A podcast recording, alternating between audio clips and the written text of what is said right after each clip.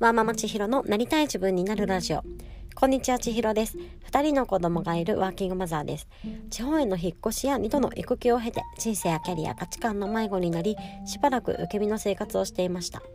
えー、そんな自分を変えたくて、今では夢を見つけ、理想の自分を目指して試行錯誤をしています。このラジオでは、そんな試行錯誤についてお話をしております。今日は10月11日、日曜日になります。だいぶ秋が深まってきたというか真冬の入り口みたいな週末なんですが皆さんはいかがお過ごしでしょうか、えー、私は土日で仕事をしておりました。えーとですね今日はもうあのものすごい失敗を仕事でしてしまいました。なんかね自分のこう持ってる手札をフル回転してこの混雑した店とかこうお客様の感情だったりとか、まあ、そういうものをねフルで加味した上でもうちょっと自分が責任取るからこれでいこうっていうこの手段を決めてやってみたんですけどまあちょっとそれがねあんまり良くなかったっていうのでちょっとすごくお叱りを受けてしまいましてあのものすごく失敗をしてしまいました。こういう時もありますね。めちゃめちゃへこむしなんかうん落ち込みますよね。そういうことがあると。なんかまあ落ち込んでもしょうがないんですけどね。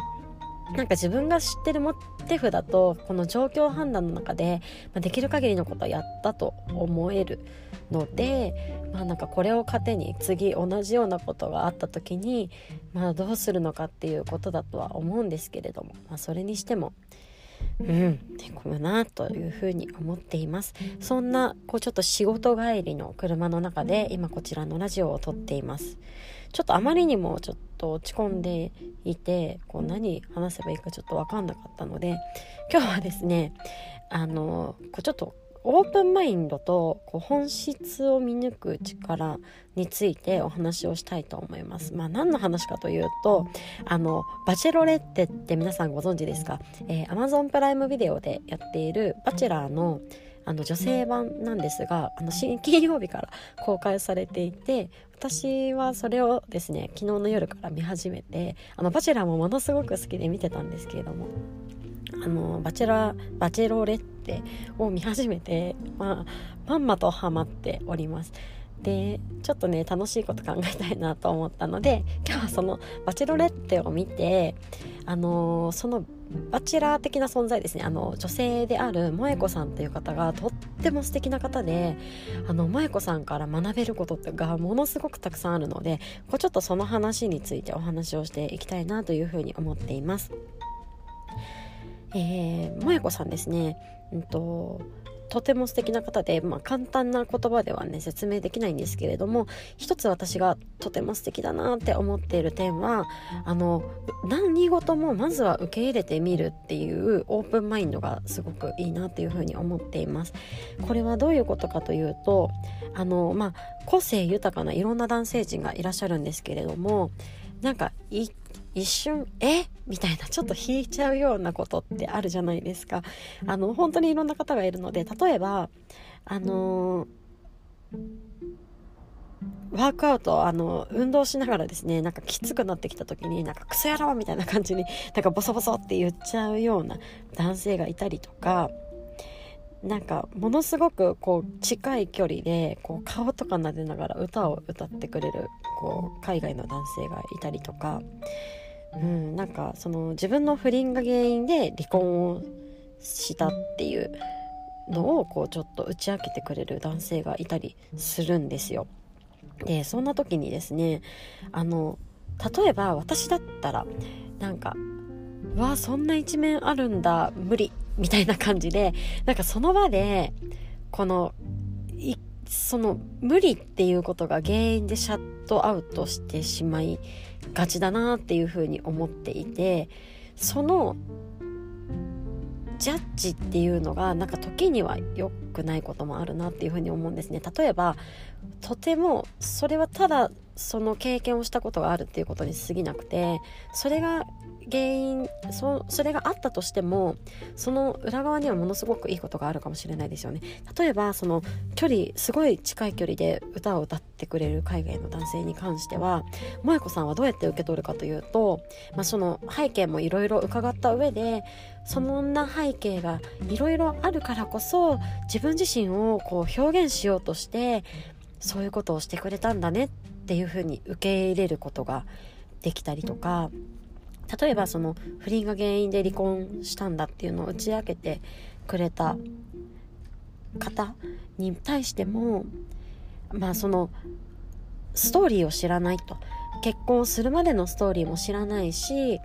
結婚生活に対してもどんなストーリーがあるのかは知らない。だからその結婚生活がうまくいかなくてそういうことが起こってしまったのかもしれないしでも本当に不誠実な行動だったかもしれない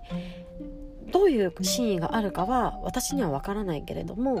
まあ、たった一つ言えるのはその経験値を持ってるっていうことだっていうふうに言ってたんですよね。その結婚をしたこ結婚をしたことがあるという経験と、まあ、そういうあのパートナーを傷つけてしまったことが起きてしまったとか自分がしてしまったっていう経験があるっていうなんかそんな風に捉えられるのってなんか素敵だなっていう風に思っていて。なんかその目先の何かでこうジャッジしないっていうところですねあの萌子さんは通してこう本質的である方なんですよなのでその目先の何かで判断しなくてそれが起きた原因はどこにあるのかとかそのその行動の背景にはどんなことがあるのかっていう本質をこう追求するような目をお持ちでなんかそこについそこと常に向き合っているからこそその一挙手一動にとらわれないというかなんかそんな芯の強さというかあの、うん、そんなところがあるなっていうふうに思っています。